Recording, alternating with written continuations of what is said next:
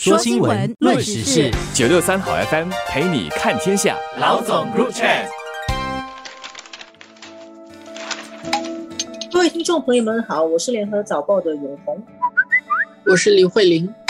菲律宾刚上任不久的新总统小马可斯，他到美国进行访问。小马可斯跟美国总统拜登进行了会面，美国和菲律宾要加强军事合作。包括这个美国又在重申保卫菲律宾的承诺了，这个拜登又在讲是坚如磐石。然后呢，美国跟菲律宾他们本来就有美菲共同防御条约，就是强调说，如果菲律宾受到武装袭击的时候，美国是会协助菲律宾抵抗外敌的。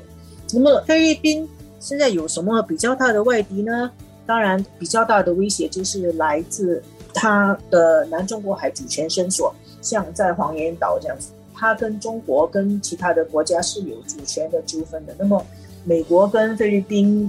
提升这个军事合作，很重要的一点就是，A 就是美国承诺会保卫菲律宾的权益，然后 B 就是小马可斯访问美国之前，美国在四月跟菲律宾进行了一个历来最大规模的军事演习，而且菲律宾有让美国可以在多四个菲律宾的军事基地驻军，其中呢有几个军事基地哦，其实，在菲律宾的最北部就挺靠近台湾的啦。其中一个军事基地距离台湾只有四百公里，所以呢，这一个方面对于美国来说，加强跟菲律宾的合作，也会钳制大陆在台海的军事动作。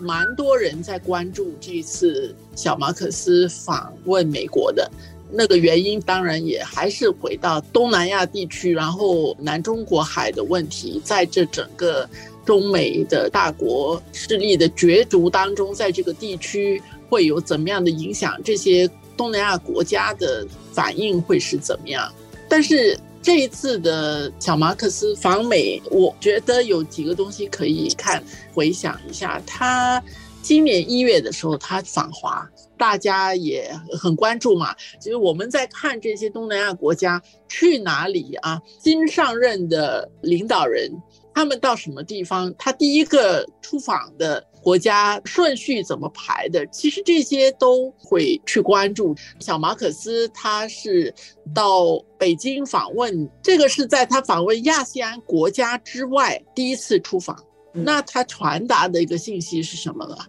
他重视对华的关系，但是他总要也要去美国访问的嘛。几个月后，他现在访问美国，而其实他出访之前，中国外长秦刚也到马尼拉去，所以在美国会谈这些结果出来，我想这个也该是在预料之中的吧。其实你听慧玲这样说，我们可以形成两个印象，一个就是小马可是他想要做一个很平衡的政策，平衡的外交，一方面又跟中国打好关系，一方面又跟美国打好关系。然后另外一种说法就是他很两面派，一边压中国，一边压美国。你觉得应该是哪一个？第三个就是平衡真难。我觉得当然平衡是很难的，而现在说的是不一定是平衡嘛。但是不选边的这个事情确实是不容易做。而在这样的情况底下，各个东南亚国家他们最先考虑的当然是对他自己的国家，甚至是对那个领导人本身在国内的支持度最有利的方式，他们会做这样的选择。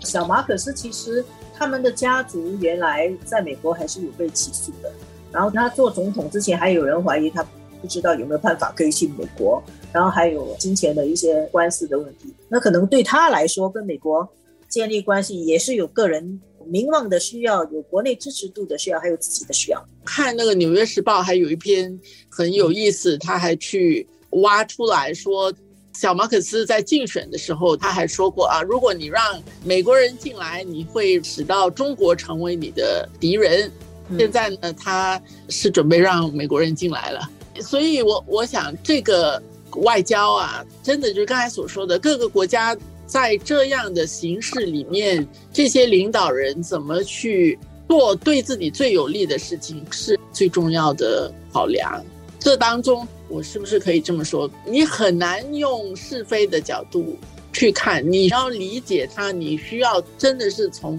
大局是一个，然后你需要从微观的去看那个国家里面当地的政治形势去判断吧。所以其实这也造成了我们现在看到未来是越来越充满不确定性，越来越不可测，因为微观的这种变量太多了，然后它合起来产生的那个 probability 可能性又很大。